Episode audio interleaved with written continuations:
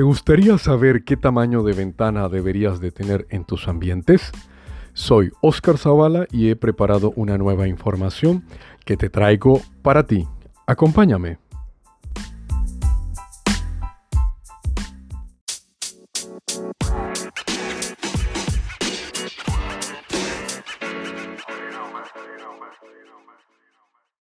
Bienvenidos a un nuevo episodio de Audio Arquitectura. El día de hoy estaremos hablando, como te dije, de las dimensiones o tamaño de las ventanas, según los espacios, ambientes o áreas donde se encuentren ubicadas. Quédate aquí, que empezamos.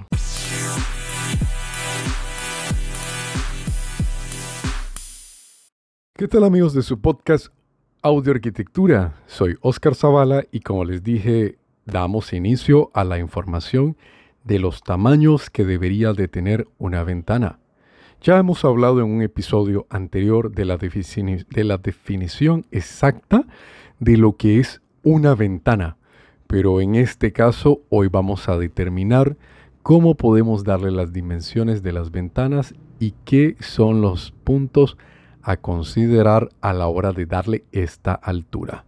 El punto uno que vamos a definir de qué es lo que nos dicta el tamaño de una ventana será el tipo de ambiente. Entendamos por clasificación ambientes privados, semiprivados y, y abiertos. Definamos la palabra abierto para términos de ambientes como sala, comedor, terraza, salas eh, adyacentes o salas secundarias, oficinas, entre otros ambientes que no se realizan actividades de carácter privado. Definamos espacios privados como las habitaciones y los servicios sanitarios dentro de una residencia. En el caso de una oficina, eh, tenemos los espacios de servicios sanitarios como espacios privados y hay espacios semi privados los cuales entran como consultorios, eh, cabinas donde se realizan o u oficinas donde se realizan ciertas actividades que requieren un grado de privacidad no tan alto como el que tendría una habitación.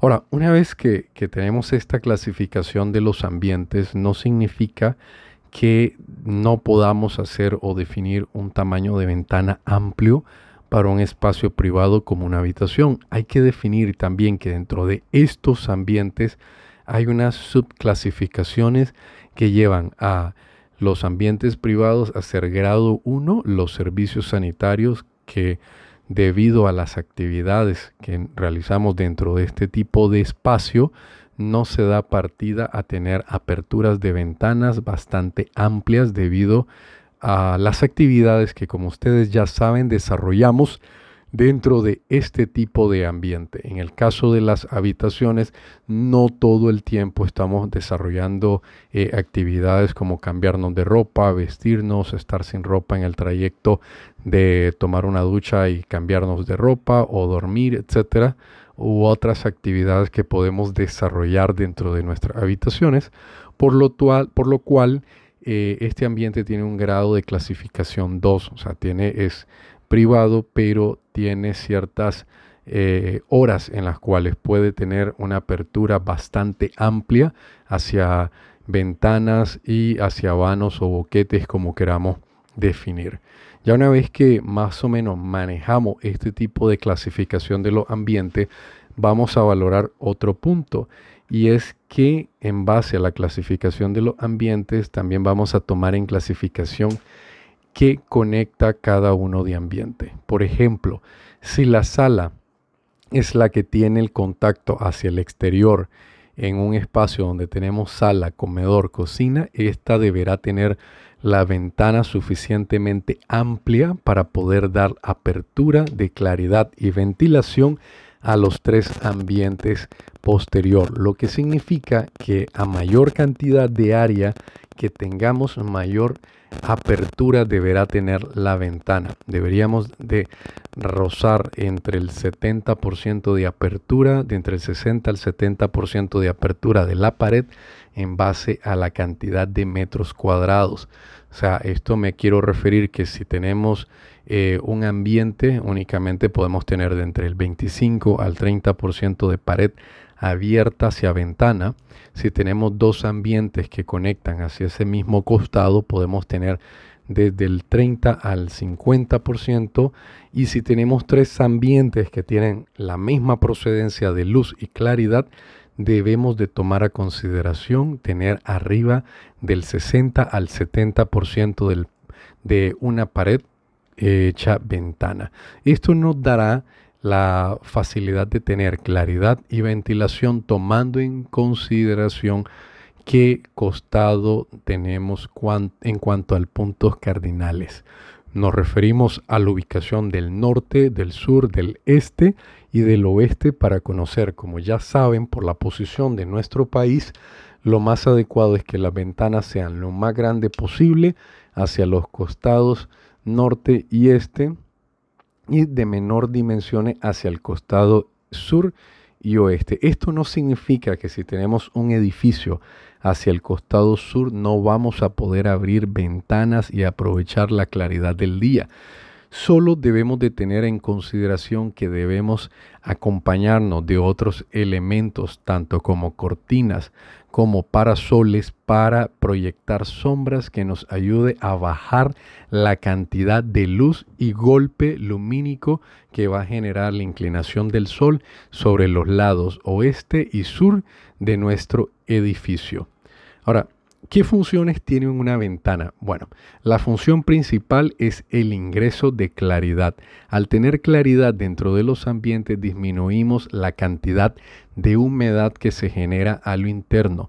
Podemos reducir el uso de energía eléctrica convertida en energía lumínica o en luz debido a la presencia de la claridad del día desde las 6 de la mañana hasta aproximadamente las 5 de la tarde que nos va a evitar tener que encender luces para poder utilizar ambientes. Hay residencias donde es, mediodía y debido a la posición de ventana o a la falta y carencia de ventanas necesitamos encender luz y eleva el consumo energético de nuestra factura, sobre todo en un país donde la energía es tan alta como lo es Nicaragua. También permite lo que es la ventilación natural a través del ingreso y salida de aire.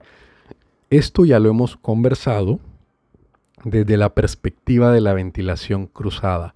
Entonces, como verán, las ventanas tienen la facilidad de incorporar luz, la facilidad también de incorporar ventilación, de darle oxígeno a los ambientes, de darle eh, claridad, luz y un poquito de calor para eliminar la humedad interna y así no permitir que tanto muebles como enchapes, pisos y otras cosas se eh, vean afectados debido a la cantidad de humedad que pueden tener a la parte interna.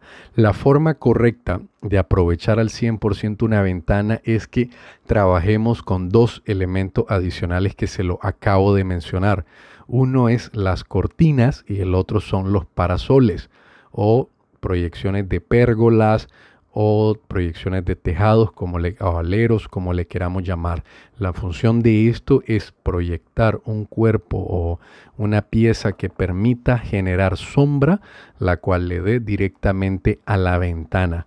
En el caso de las cortinas, lo que nos va a permitir es que los ambientes semi privados podamos darle, y a los ambientes privados como habitaciones, podamos permitir tener amplias ventanas que las podemos usar durante el día, pero durante la noche vamos a poder cerrar por el uso de las cortinas. Entonces está muy ligado el uso de las ventanas a los proyecciones, a, a los parasoles o proyectores de sombra, así como a las cortinas que igual nos van a permitir tener mayor privacidad controlar el grado de privacidad y tener también control de iluminación, tanto interna como externa, ya que en la noche somos nosotros los generadores de claridad y eso genera que nos volvamos como un efecto de pecera en el cual desde fuera pueden ver absolutamente todas nuestras actividades a lo interno y debemos proteger nuestra privacidad al inverso.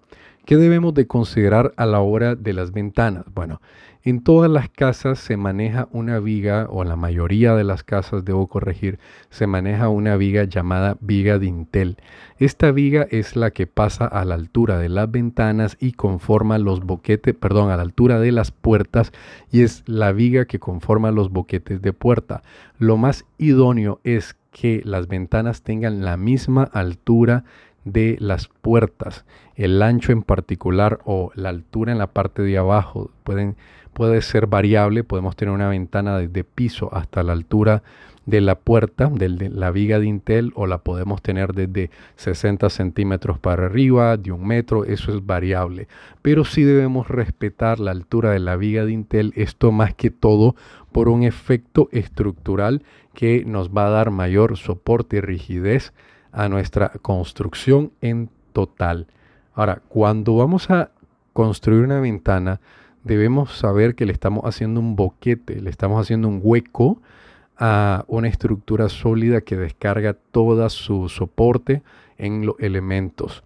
Si le quitamos esa pieza va a tender a desarmarse. Esto es como que ustedes agarren una rodaja de pan y le hagan un hoyo en el centro. Si ustedes miran, pierde estabilidad, pierde resistencia, ya la, la rodaja de pan se mira más débil de lo que era inicialmente.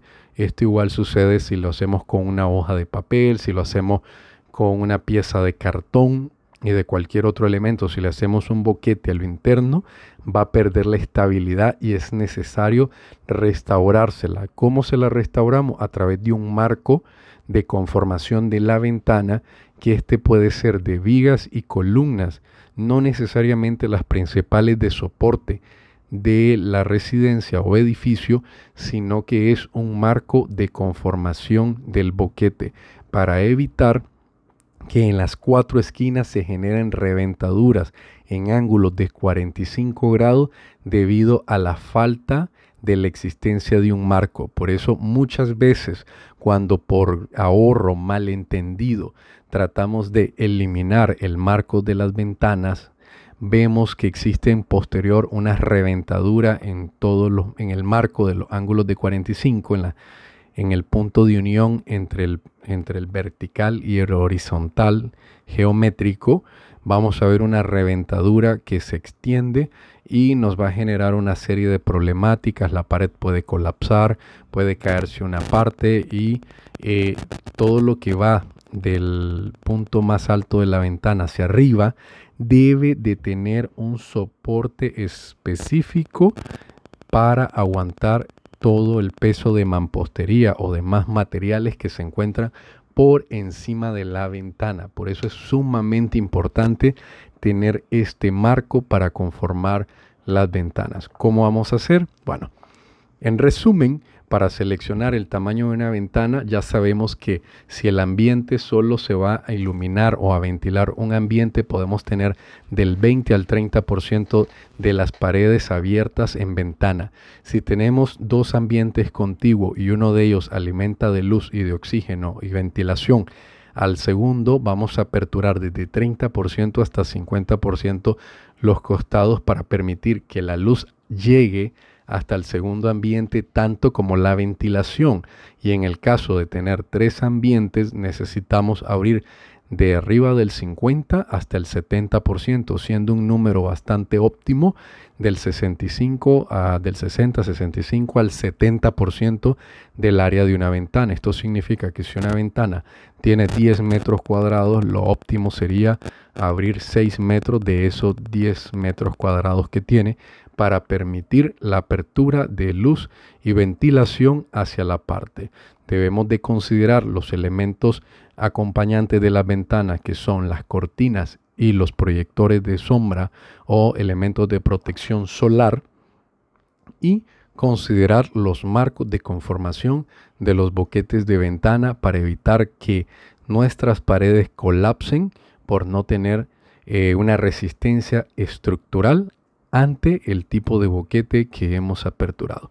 Una vez que hemos valorado todos estos detalles, podemos determinar cómo vamos a ubicar nuestras ventanas considerando el norte, sur, este y oeste de la posición de nuestro terreno y sabiendo que a los costados oeste y sur vamos a necesitar de los proyectores de sombra, así como del uso de las cortinas que nos ayudan a regular la cantidad de luz que entran de nuestra, eh, dentro de nuestras habitaciones o nuestros ambientes.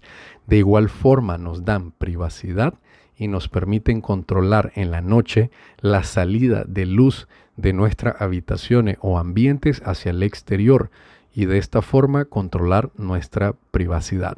De esta forma vamos a poder determinar el tamaño, altura o porcentaje de ventanas que debemos de abrir para cada uno de los ambientes y así poder contar con la iluminación óptima o con el confort de iluminación natural y ventilación dentro de nuestros ambientes, recordando que la humedad que se genera por la falta de ventilación natural es el primer factor que daña las paredes, pisos, enchapes, cielo raso y demás accesorios a lo interno de nuestra casa.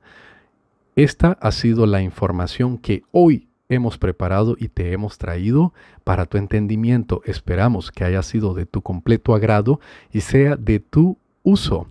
Nos veremos, o mejor dicho, nos escuchamos en un nuevo episodio de Audio Arquitectura. Saludos y muchas gracias por seguir nuestro podcast.